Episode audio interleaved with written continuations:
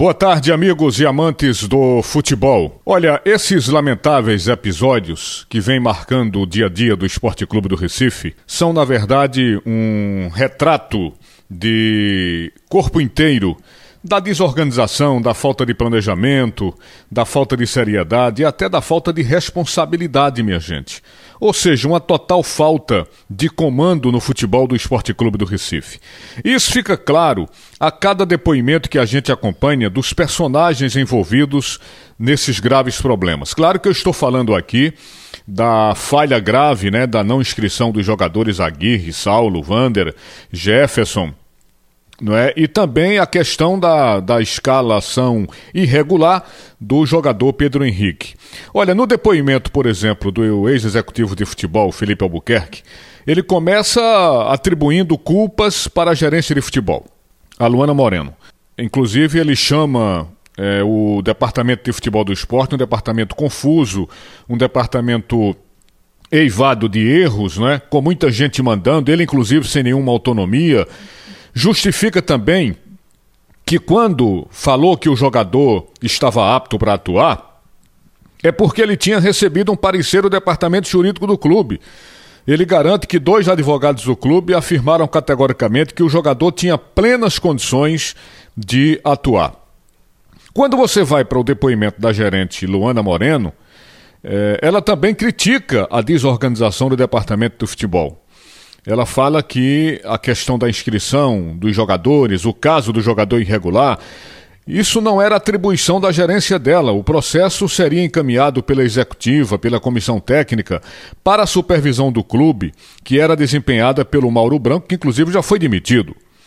Então, toda essa confusão, né, mesmo com o sistema lá da CBF alertando para a possibilidade da irregularidade do jogador, mesmo assim, e toda essa confusão continuou.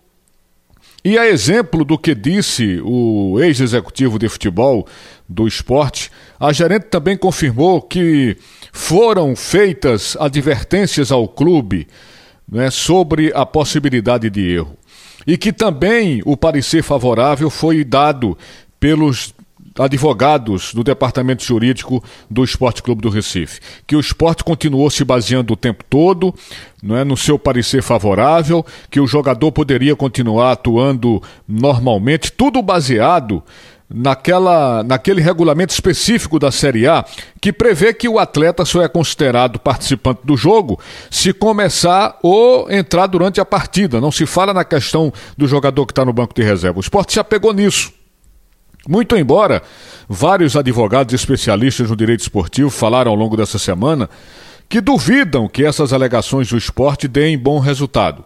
Em síntese, minha gente, é um show de controvérsias, de transferência de responsabilidade, de incompetência e falta de comando.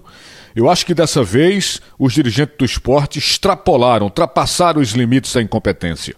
E a imagem do clube aí arranhada, ridicularizada de ponta a ponta do país, Ainda por cima, esse risco, né? esse risco grande e lamentável do clube perder de 15 a 17 pontos a competição, e aí seria a decretação do rebaixamento do esporte para a Série B. Isso tudo é lamentável, sem falar do prejuízo financeiro de um clube que já está com as suas finanças combalidas e totalmente descontroladas.